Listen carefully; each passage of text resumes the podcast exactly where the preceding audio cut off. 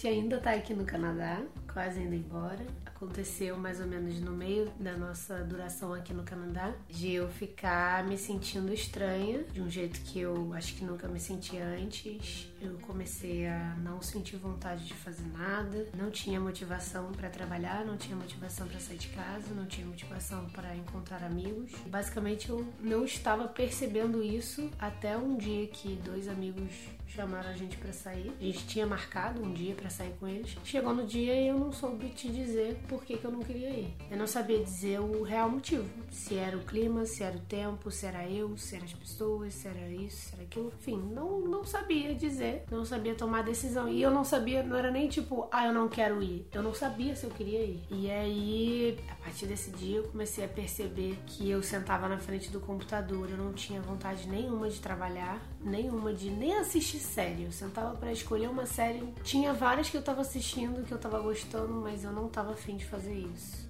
E aí, nesse episódio de hoje, a gente vai falar sobre toda essa questão de saúde mental, que é algo que muita gente tem problema, independente de estar viajando ou não, mas também como que a gente começou a lidar com isso agora, que a gente está como nômade, e também algumas vezes que isso já aconteceu no passado e o que, que a gente vem aprendendo desde então.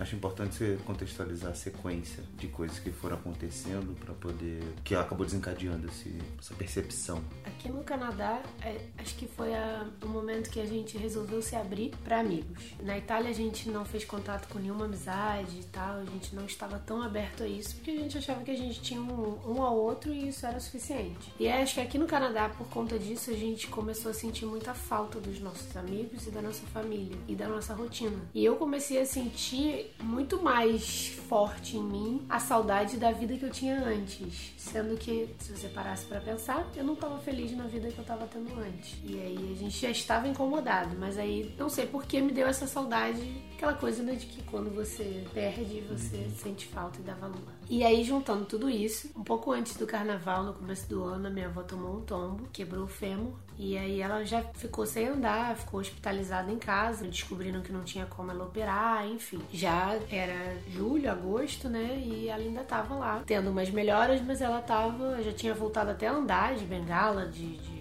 andador, né? Sozinha não conseguia, mas já tinha tido um quadro de melhoras e aí eu recebi a notícia de que ela faleceu. E quem me deu a notícia foi o Pado. Seu irmão me mandou mensagem perguntando se podia falar comigo rapidinho. E aí eu já imaginava o que, que era. Depois ele mandou um áudio lá de dois, três minutos. E aí, pelo tom da voz dele, eu já sabia que tinha acontecido alguma coisa. E pela lógica, só poderia ter sido com, com a sua avó. E aí ficou comigo a, a decisão, né, a atitude de contar para você. E provavelmente foi a coisa mais difícil que eu já fiz na vida aconteceu isso, eu tive que lidar com isso estando aqui, tendo que lidar com o fato que eu não posso estar lá pela minha mãe, pela minha família, pelo meu irmão e que talvez até hoje não tenha caído a ficha porque eu ainda não vivi isso na pele lá. Uma semana depois, se eu não me engano, ou um mês depois, não sei, foi aniversário da minha avó. Uma semana depois foi aniversário da minha mãe. E tudo isso eu passei estando longe de todo mundo. Então foi a primeira vez que eu passei longe no aniversário da minha mãe. Foi a primeira vez que eu estava longe com a morte de um parente próximo demais. E um mês depois do aniversário da minha mãe já tava chegando o meu aniversário. Então, tipo, eu tava. Acho que isso só aumentou. Tipo, juntou a saudade, a, ao falecimento da minha avó, aniversário da minha mãe, e eu pensei, meu aniversário tá chegando e todas essas coisas ruins aconteceram e eu, o que, que eu vou fazer? Eu tô longe de todo mundo, é a primeira vez. Nunca passei um aniversário longe da minha família, da minha mãe, do meu irmão. E aí acho que tudo isso juntou numa nuvem negra dentro da minha cabeça e eu comecei a eu comecei a sentir que isso estava virando uma coisa que eu não sabia lidar. E aí, como eu faço terapia online, um dia eu fui e falei: não, acho que é melhor hoje eu falar sobre isso. Contei o que estava acontecendo para minha terapeuta e ela me disse que eu estava entrando numa curva da depressão, que se eu não cuidasse agora, talvez fosse mais difícil lá para frente, né? Se eu entrasse na depressão, sair dela. Aí ela me, me passou algumas orientações do que eu poderia fazer e eu comecei a tentar botar em prática. Só que assim, eu admiti que eu estava sentindo isso, consegui identificar identificar, quer dizer, eu não consegui identificar sozinha. Ela me ajudou a identificar que era uma possível curva da depressão. Ainda assim, eu não, não, não fiz isso sozinha, né? Se fosse sozinha, acho que eu teria entrado, não sei. E aí a gente começou a conversar um com o outro sobre essa questão do risco. A gente colocou várias coisas em pauta, a gente deixou tudo em aberto, todas as possibilidades, desde o dia que a avó da Bárbara faleceu. E para deixar claro, é a mãe da mãe dela, então por essa, essa conexão acabou ficando mais forte, né?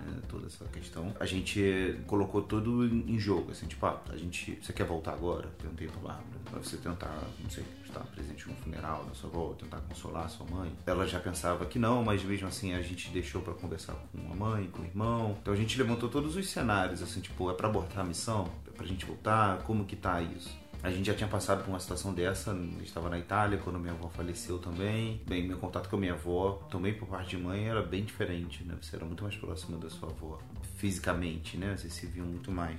Mas mesmo assim, a gente sentiu bastante lá em maio, a gente sentiu bastante depois que aconteceu já aqui em, em Montreal. E aí a gente começou, quando a Bárbara falou com a psicóloga e, e a terapeuta dela disse essa, falou sobre essa questão dela estar na curva da depressão, eu tive um pouco de maturidade. Primeiro que eu tava me sentindo super bem, então, que é importante também, eu não, não me sacrifiquei nem nada, mas eu tomei a frente da relação. De eu falar das coisas que a gente tinha que fazer fazer, de eu definir a pauta do, do final de semana, de falar, não, agora a gente vai fazer exercícios, agora a gente vai caminhar, agora a gente vai pegar sol. A única exceção era se eu virasse para você e falasse claramente o porquê que eu não queria fazer tal coisa. Isso, exatamente. Mas se eu não tivesse um motivo, a gente ia é. fazer. Então isso pra gente acabou virando uma foi uma boa parceria que a gente fez, porque a Bárbara também passou a confiar em mim, então eu falo assim, ah, a gente vai. Se não ficar legal, a gente volta. Nessa época ainda não tava tão frio, então não tinha nem tanta roupa para botar para você, pra gente ir ali na esquina fazer uns exercícios e voltar, né? Era uma coisa mais simples, mas mesmo assim fazia muito bem, né? A gente pegou sol e teve uma resposta positiva.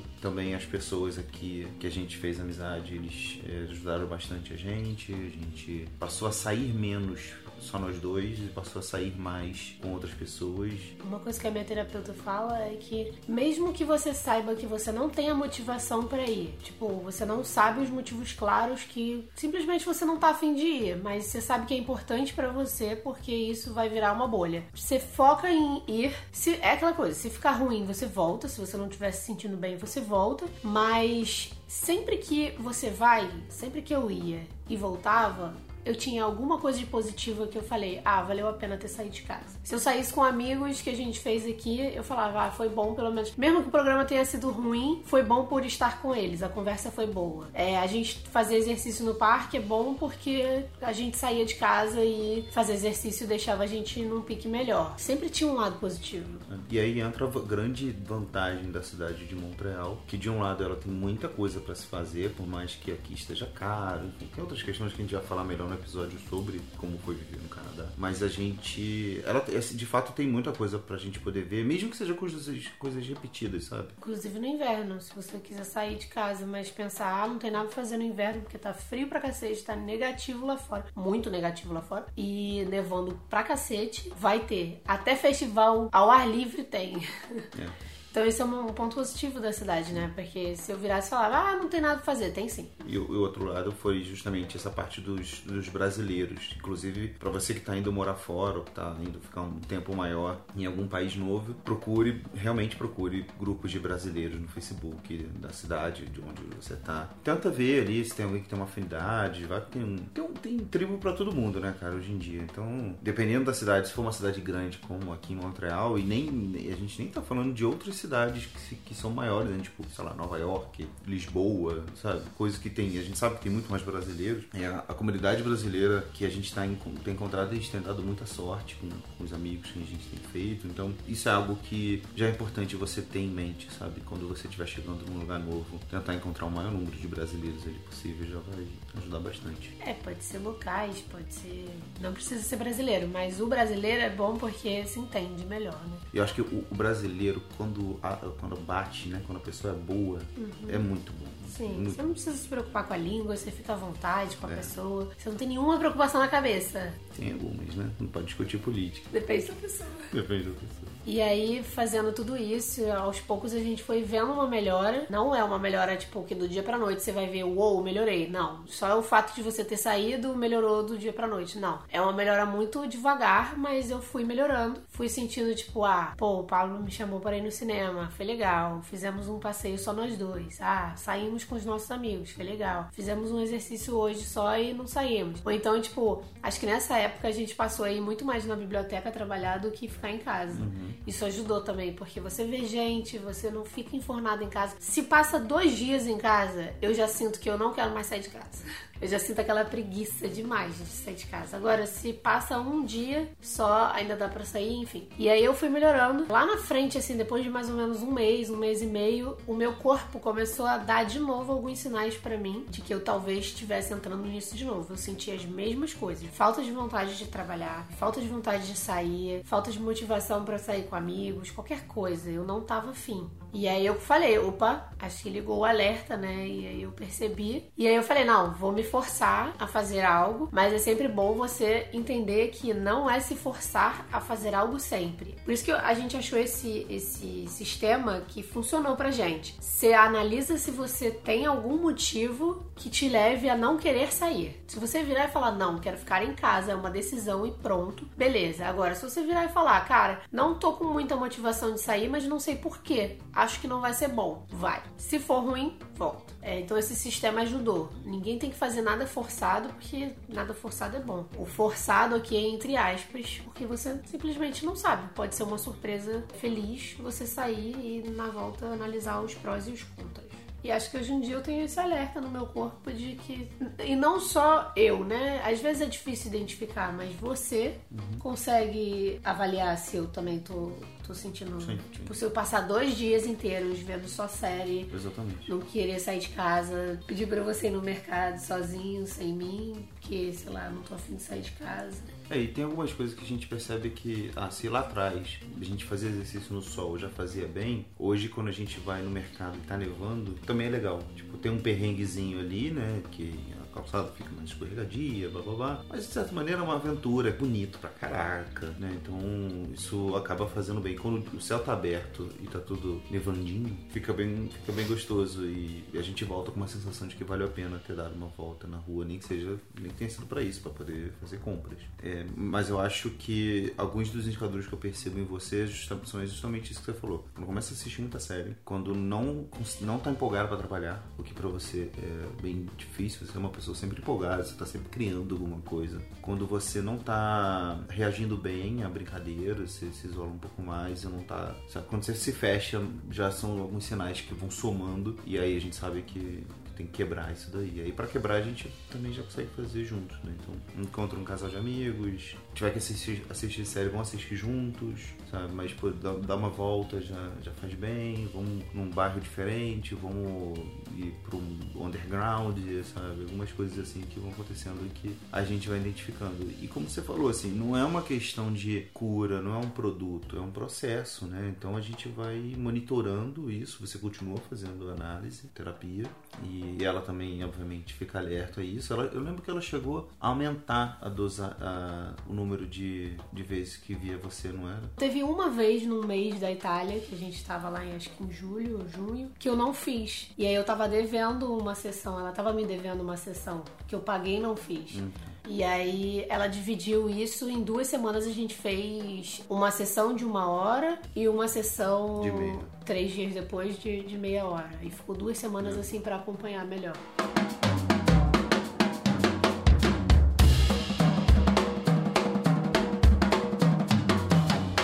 Acho que essa questão da percepção ela é o ponto chave, porque como eu já te falei, eu já passei por isso antes. Eu trabalhava com consultoria antes e em 2011 o, meu primeiro projeto fora do Rio foi em Carajás para trabalhar numa, numa mina de ferro, na verdade de cobre. E eu fiquei hospedado inicialmente numa cidade chamada Canã dos Carajás. Era uma cidade muito, assim, por mais que tenha uma estrutura, né, que outras não têm, gente está falando de uma região que até pouco tempo era muito mais pobre do que ela é hoje. E lá eu tive contato com algumas coisas que me bastante e eu não tinha acesso a algumas coisas que poderiam me ajudar. Então, por exemplo, eu não tinha internet direito, assim, era muito, muito ruim. Era tipo época da internet de escada, então não dava para fazer ligação, não dava para assistir, assistir, séries, nem, nem tinha Netflix, né? Sinal de TV era bem fraco, que eram as TVs locais, coisas que não eram muito interessantes e faltava muita luz. Então, várias vezes à noite, tipo, ficava sem luz o dia todo para poder ter luz à noite. E mesmo assim era muito difícil. Eu ficava num hotel lá que não tinha uma estrutura muito boa, apesar de ser um, assim, um hotel de luxo para a região, mas era, era uma região muito pobre. Coisas que eu tive contato que me deixaram bem assustado foi ver prostituição infantil. Foi uma imagem que eu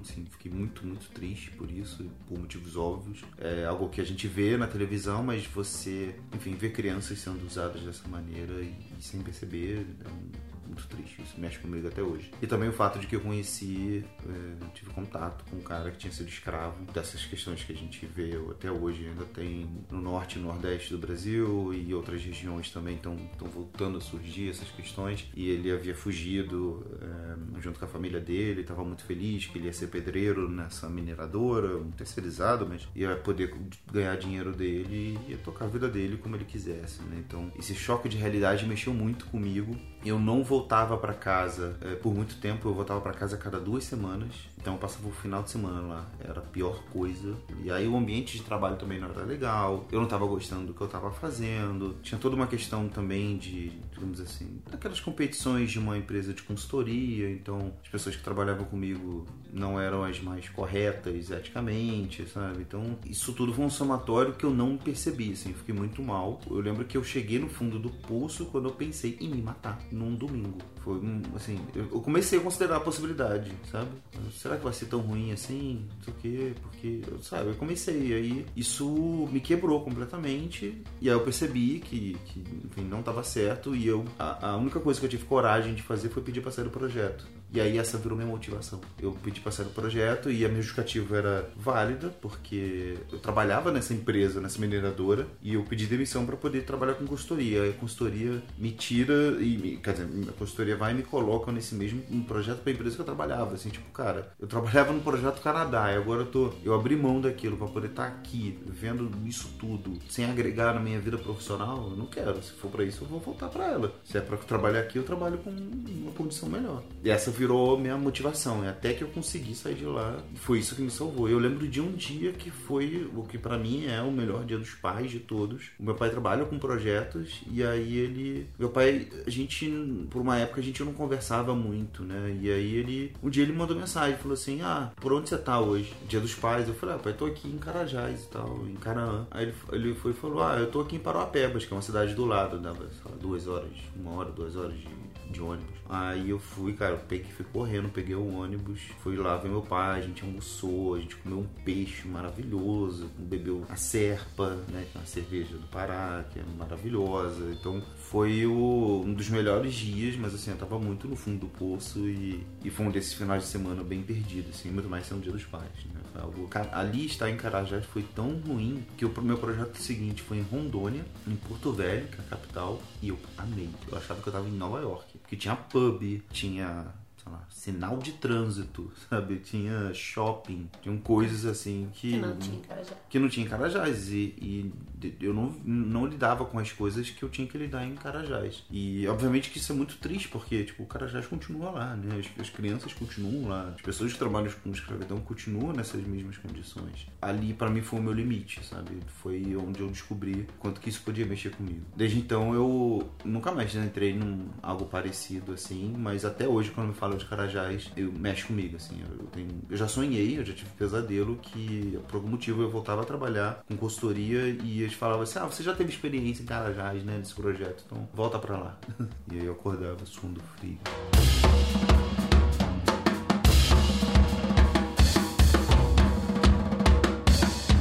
Você teve uma primeira experiência na sua adolescência que foi bem bizarra para você, que foi o estresse com a faculdade, né? Com o vestibular. Eu tinha 17 anos quando estava fazendo prova pro vestibular, eu já estava trabalhando na época, já como estagiário de nível técnico, né, nível médio, e eu tinha que lidar com estágio, era meu primeiro emprego, é, tinha que lidar com os estudos. Assim que eu consegui o estágio, eu fazia pré-vestibular comunitário, eu comecei a pagar um pré-vestibular melhor em Campo Grande, nessa época eu morava em Seropédica, então Campo Grande é um, é um bairro com muito mais estrutura, e ali eu pude pagar um pré-vestibular que era do lado ali do trem, então era fácil para que eu chegasse, e eu estudava à noite, então eu chegava lá, é, saía de lá, ia para casa de ônibus, mas uma hora e pouco depois chegava em casa e ia dormir pro dia seguinte trabalhar. Então era tudo muito, muito trabalhoso, né? E vestibular é muito estressante, é uma pressão muito grande. Por mais que meus pais eles nunca tivessem exercido uma pressão forte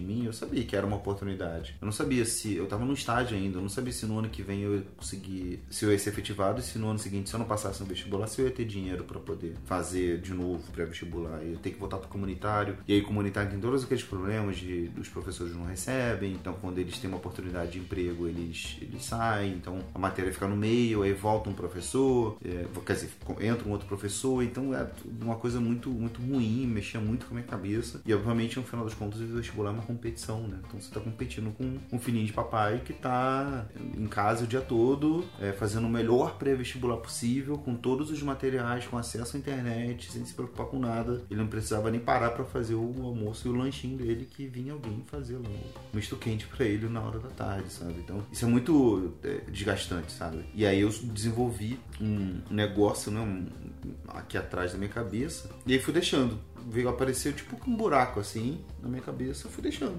E aí anos depois eu resolvi levar isso pro médico e aí ela, a médica dermatologista foi falou, isso é lupus. Então você nessa época da, sei lá, devia ter já, você tinha uns 17, 18 anos, eu só fui ver isso com 22, 23 por aí. Já estava controlado sozinho. Já estava controlado sozinho, nunca mais aconteceu mais nada, mas ele também não tem como voltar. Eu lembro que ela passou remédio para poder tentar nascer cabelo de novo, e tal. Tipo, é uma área da, da minha cabeça que tem só, o tamanho de meia unha do polegar. Em termos de vaidade, até que eu não me incomodo tanto, não. Mas eu, o sol passou a ser meu inimigo. Eu lembro disso até hoje. Eu falo assim: o sol, a partir de agora, é seu inimigo. Você não pode ficar muito tempo exposto. Você tem que tomar cuidado, estar tá sempre usando protetor, andar de boné, de preferência boné, né? Coisas com, com proteção, né? De, de, de, raios UV. Também, obviamente, evitar se estressar, evitar ficar em condições de estresse por períodos longos. Desde então, eu nunca mais tive nada assim. Tipo, tive alguns estresses, como vocês, né? Desde o primeiro episódio a gente fala disso, mas é, nunca mais envolvi nada relacionado a lupus. A única questão é que na minha família, o meu pai, ele depois que ele foi trabalhar com projetos, né? E ele ele também começou a se estressar com muita coisa. Essa vida de projetos mexe muito com a cabeça, né? Você tá longe de casa e tal. E não só isso, você tem que trocar de projeto o tempo inteiro. Tem que trocar de projeto, é incerto, aí vem crise de, por conta da, da, da Lava Jato, né? Então quebra construtora, e para a obra, e mensalão, aquele negócio todo. É meio que você não sabe como é que vai ser seu futuro, né? É, você não tem controle nenhum. Sim. Tua experiência em cima daquilo, em cima de, um, de uma, uma parte da economia que ela não está funcionando direito por problemas que você não tem nada a ver. E aí meu pai passou a desenvolver a psoríase. Ele tem aquelas feridas, né, nas juntas do corpo, né, no cotovelo, joelho, na barriga também. A lupus, a psoríase e qual é aquela do Michael Jackson? Vitiligo, Vitiligo. são todas primas, é? elas são todas relacionadas. É, sendo o lupus o mais leve, acho que o vitiligo é o segundo mais pesado e a, e a psoríase é a terceira, porque são feridas, né? Tem sangue e tudo mais. Então é algo, assim, saúde mental e questões de estresse é algo extremamente importante da gente. A gente não pode subestimar isso. Não pode. Eu me arrependo muito de não ter feito terapia na época. Eu quero voltar a fazer terapia, né, preferencialmente esse ano. Independente de, de você chegar no fundo do poço. Eu acho que não precisa chegar nisso, sabe? Você com. Dependendo da linha da, da terapia, você ter alguém que você possa falar as coisas sem ter medo de ser julgado é muito bom, sabe? Então, é, por mais que a gente tenha uma relação de confiança um com o outro, não é por isso que a gente tenha que falar tudo que a gente está pensando, todos os nossos medos um pro outro, porque no final das contas nós, nós estamos em um relacionamento. E... e quando a gente fala isso, a gente acaba transferindo pro Exato. outro um pouco da parcela de me ajuda a lidar com isso. É, é. Eu passo a ser responsável pelo Exato. seu problema E isso não é certo, né? É. Eu não sou responsável por você, você não é responsável por mim. E eu não tenho um diploma que possa te ajudar Exato. mentalmente a passar por esse problema. Muito mais fácil a gente. Olha só, cara, se, se tem alguém no mundo que decidiu dedicar a vida dela a escutar o problema das pessoas, a não julgá-las e a ajudar, cara, essa pessoa merece a, a sua atenção, né? Então procurem psicólogos, procurem terapeutas, procurem analistas. Para quem tá viajando, tem um amigo nosso que a gente já deu entrevista no podcast deles, que é o Heitor, podcast Nômade. E ele tem uma startup de terapia online chamada Expire e vale bastante a pena. A gente vai deixar linkado aqui na descrição do podcast. Dá uma olhada lá que tem bastante profissionais na área da saúde prontos para te ajudar online. E a esposa dele é psicóloga, ele não é, mas a esposa dele é psicóloga, então ela cuida dessa parte de orientação mesmo, né? Então, por exemplo, se você, não vai ser uma pessoa qualquer que vai chegar e falar, ah, sua, é porque tem várias linhas, né, da psicologia e ela ajuda a definir, né, qual que é, você pode escolher também, né, mas ela pode te ajudar a definir a, é, qual que é o psicólogo mais adequado e você vai ajustando o seu horário. Então, mesmo que você não esteja viajando, né, se você trabalha numa empresa, se você só tenha o horário de almoço, sabe? Pô, tenta fazer online. É melhor do que não fazer. Melhor do que descontar na bebida, do que descontar com, somente com esporte, sabe? Descontar criando lucros.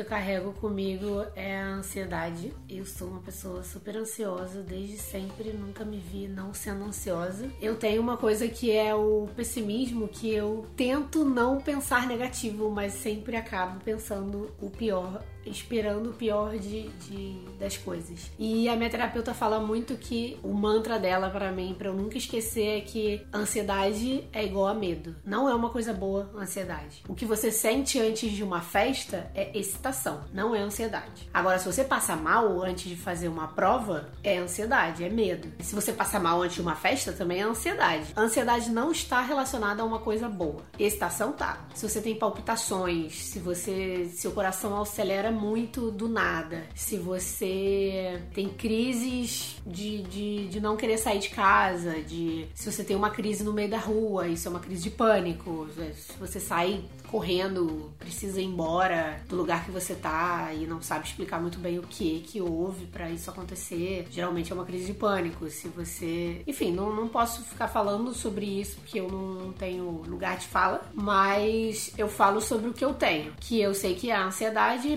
pensamentos negativos. Eu tenho muito medo do que vai acontecer no futuro. Eu tenho. Se eu tenho uma festa para ir, eu tenho medo de que eu não chegue vivo até ela. Se a gente vai pegar um avião, eu fico com medo do avião cair. Se a gente vai pegar a estrada, eu fico com medo de sofrer um acidente. Eu sempre boto um empecilho achando que algo de ruim vai acontecer. Não é que eu viva pensando o tempo inteiro que algo de ruim vai acontecer comigo. Não, eu não vivo com medo mais hoje porque eu não moro no Rio de Janeiro. É, mas morar no Rio de Janeiro me ajudava a sair com medo da rua, na rua uma das coisas que eu mais tenho é o medo por antecipação, né? Se alguma situação ruim, como o dia que você derramou vinho na parede do, do Airbnb italiano que a gente estava, eu comecei a sofrer muito por antecipação, achando que ia ser um martírio falar com a pessoa, seria a gente ia desembolsar uma grana para pintar a parede, que a gente ia ter uma um review muito ruim no Airbnb. E aí, tipo, o papo falou, não, e eu nem tava conseguindo dormir nessa noite, né? A gente não contou para pro cara na noite que aconteceu, a gente contou no dia seguinte, mas eu não tava conseguindo dormir porque eu comecei a ter uma crise de ansiedade, de achar que tudo vai, ia dar errado, eu não conseguia respirar direito. E aí o Pablo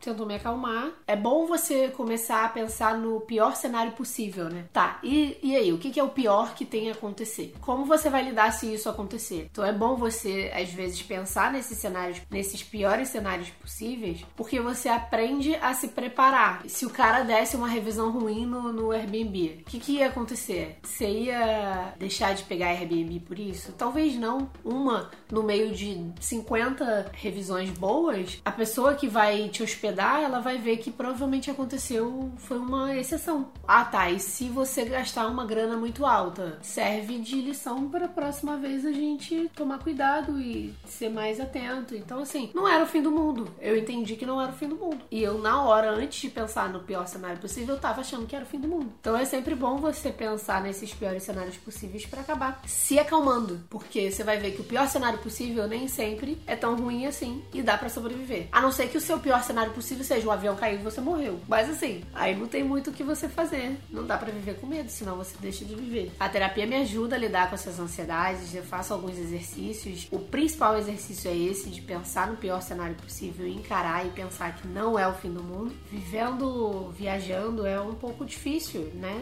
A ansiedade, principalmente porque você está longe dos seus amigos, está longe da sua família e não... nem sempre só estar com você aqui pode me ajudar. Se eu tivesse com uma amiga, eu trocaria uma outra experiência, me ajudaria melhor num certo assunto que você talvez não possa me ajudar, um certo assunto feminino, não sei. Então, viajar é, é, é lidar com a ansiedade o tempo inteiro, para mim, porque a gente tá trocando de país, agora que a gente vai pra Sérvia, eu fico pensando, caraca, como que vai ser lidar com uma nova língua? Será que a gente vai conseguir conhecer pessoas lá? Será que a gente vai conseguir trabalhar lá? Será que a gente vai conseguir se comunicar, né? Comer bem? É sempre. Eu tô em constante é, é contato com a ansiedade viajando. E você não, né? Você é mais tranquilo. É, mas aqui, assim, eu, eu acho que eu já tô um pouco mais acostumado a pedir ajuda e a perceber e admitir quando há alguma coisa errada ou que eu tô sentindo que é algo errado e que não tem o menor sentido eu sentir. Então, por exemplo, se eu do nada eu tenho uma crise de pânico com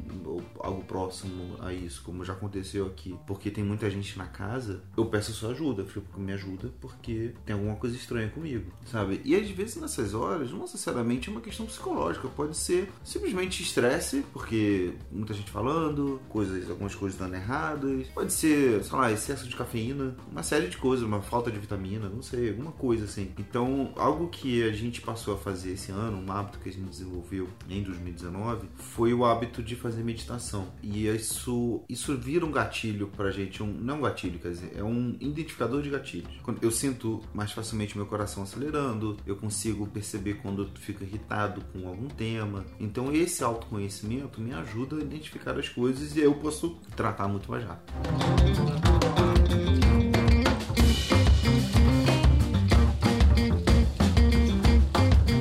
E aí uma das coisas que a gente passou a fazer para poder ajudar nesse processo foi pedir ajuda, falar com os amigos, falar com a família e falar no Instagram. Foi daí que surgiu a brincadeira da hashtag Realidade Nômade, onde a gente falava das coisas que não eram aquilo tudo que as pessoas pensam, né? Então, o outro lado da vida nômade, o que a gente, o que muitas pessoas às vezes acabam não mostrando nas fotos, a parte difícil, a parte dessa é, depressão, quando você perde alguém, quando você tem uma, um relacionamento ruim com dono do Airbnb, quando a cidade não é o que você imaginava, quando os custos saem acima do esperado. Essas coisas que acontecem e as pessoas não falam. A gente passou a falar isso no Instagram, nos stories, e, e foi legal pra gente. E eu acho que as pessoas também deram algumas boas respostas, né? Positivas a isso. É, isso surgiu logo depois que eu, que eu tava saindo dessa curva da depressão. E a gente ficou, acho que umas duas ou três semanas sem aparecer, sem dar as caras no Instagram, que é onde as pessoas mais acompanham a gente.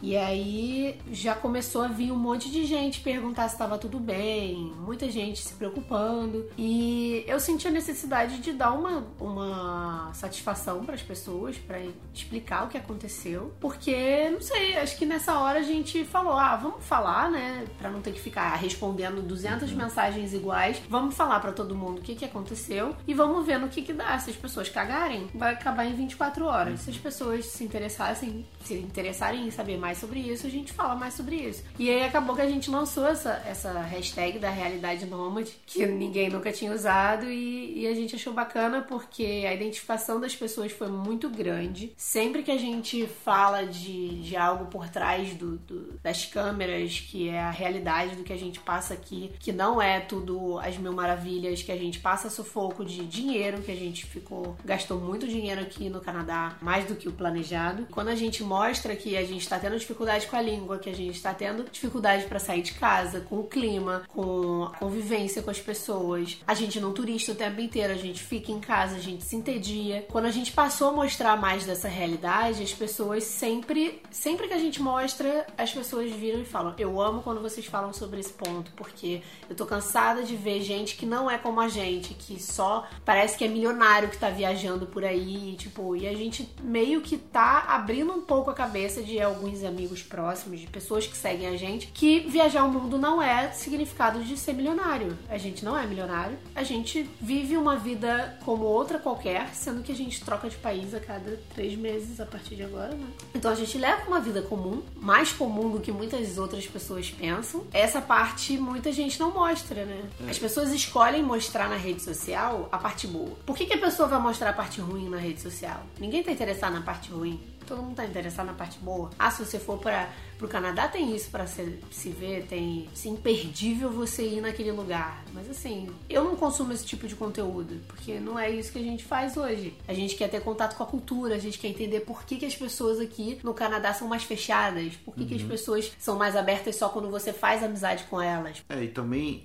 a nossa questão toda é que a gente tá contando uma jornada, né? E essa jornada, ela tem vários momentos. A vida não é só felicidade. Não é porque a gente largou tudo para poder viajar o mundo que a gente vai, a gente não vai com ansiedade, a gente não vai com frustração, a gente, a gente viaja com isso tudo. É muito bom quando a gente conta as coisas de perrengue que a gente passa com as pessoas, porque quando chega lá na frente e o, e o perrengue é revertido, né, no sentido de, de os humilhados serem exaltados, né, tipo, ah, a gente passou calor na perrengue de calor na, na Itália, aí agora está passando perrengue de frio aqui no Canadá, as pessoas se divertem com isso. Então, quando a gente diz, ah, o nosso custo de vida tá alto, a gente não tá ganhando dinheiro. Daqui a pouco, quando o nosso custo de vida estiver dentro do padrão que a gente imaginou e a gente estiver ganhando dinheiro viajando, cara, as pessoas vão ter noção de que houve ali um processo, uhum. sabe? Houve uma evolução. Coisas deram errado, sabe? E lições foram aprendidas e aí coisas consertadas, novos resultados e, e aí é um ciclo, né? Então, essa,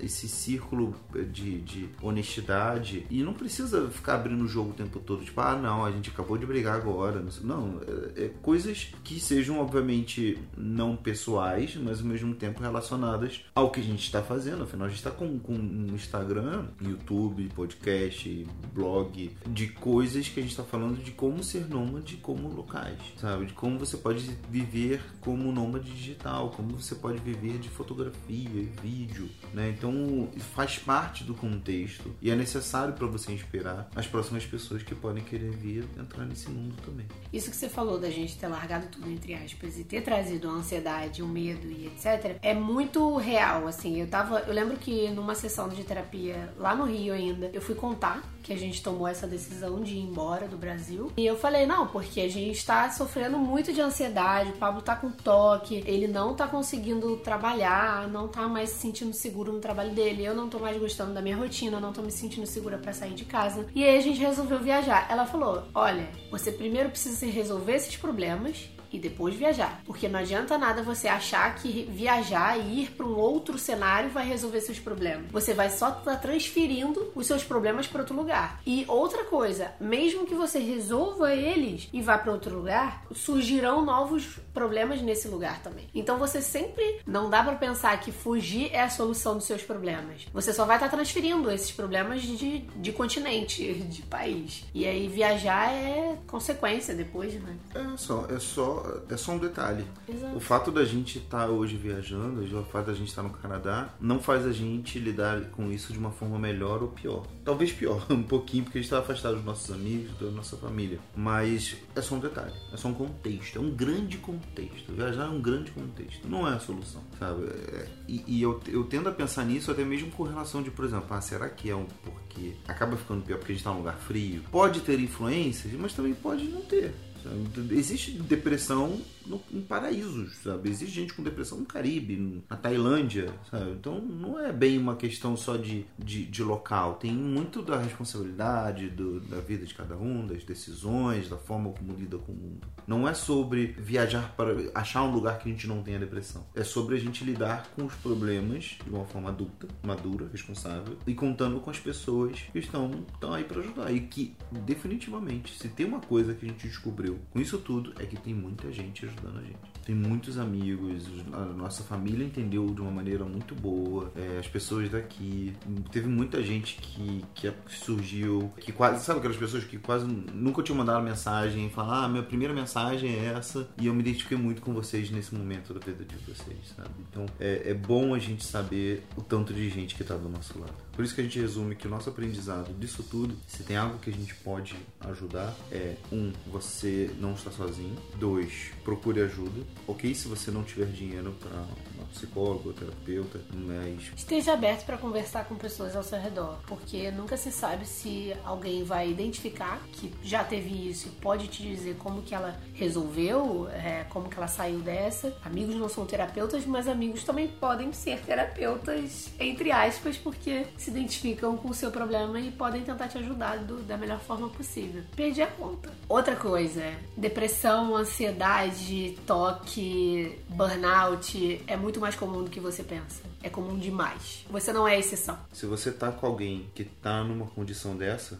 diagnosticada, que a pessoa tá com problemas né, mentais, questões de saúde mental, você também pode procurar ajuda se você não tiver conseguindo lidar com isso. Você não precisa lidar com isso sozinho, sabe? Qual que é a minha responsabilidade? Cara, você não é salvador de ninguém, você não é herói de ninguém. Mas um simples oi, tudo bem? Você tá bem? Tô aqui, tá? Exatamente. Estar ali, ter empatia para entender que aquela pessoa talvez num dia ela esteja bem, talvez num dia ela esteja mal, e você estar ali por ela, se oferecer um ombro amigo para ela, é o suficiente, é mais do que o suficiente para aquele amigo. Tenha empatia e esteja ali pela pessoa quando ela precisar e mesmo quando ela não precisar, pergunte se tá tudo bem, porque tem pessoas que não vão falar. Outra coisa que a gente aprendeu é, se você puder fazer exame de sangue para saber se você está com déficit de vitamina D, também já ajudaria bastante, porque é algo que aqui é comum, a gente está tomando vitamina D, que é a vitamina que é estimulada pelo corpo, é produzida pelo corpo quando ele quando a gente toma banho de sol, né? Então a luz solar e tudo mais. Aqui agora, como está no inverno, é, o tempo do sol é menor e obviamente a temperatura é muito baixa para você ficar sem camisa no, do lado de fora tomando banho de sol. É recomendado que você tome cápsulas de vitamina D. Algo simples, não é algo que eu falaria para você tomar por si só. Eu acho que sempre essas coisas têm que ter um acompanhamento médico. Dê uma olhada, faça o exame veja se está tudo direitinho com vitamina D, B12, sabe? Se você tá com algum problema de estômago, sabe? Nem tudo é coisa da cabeça também. E se você se identificou com alguma coisa que a gente falou aqui no episódio e quiser conversar, dá um oi ou no e-mail que tá linkado aqui embaixo, ou no nosso Instagram, ou no nosso YouTube. Dá um oi que a gente tá aqui para conversar e ajudar sempre que possível. Se esbarrar com a gente na rua também quiser conversar. Então... Grita, grita o nosso nome que a gente atende. Tchau. Tchau.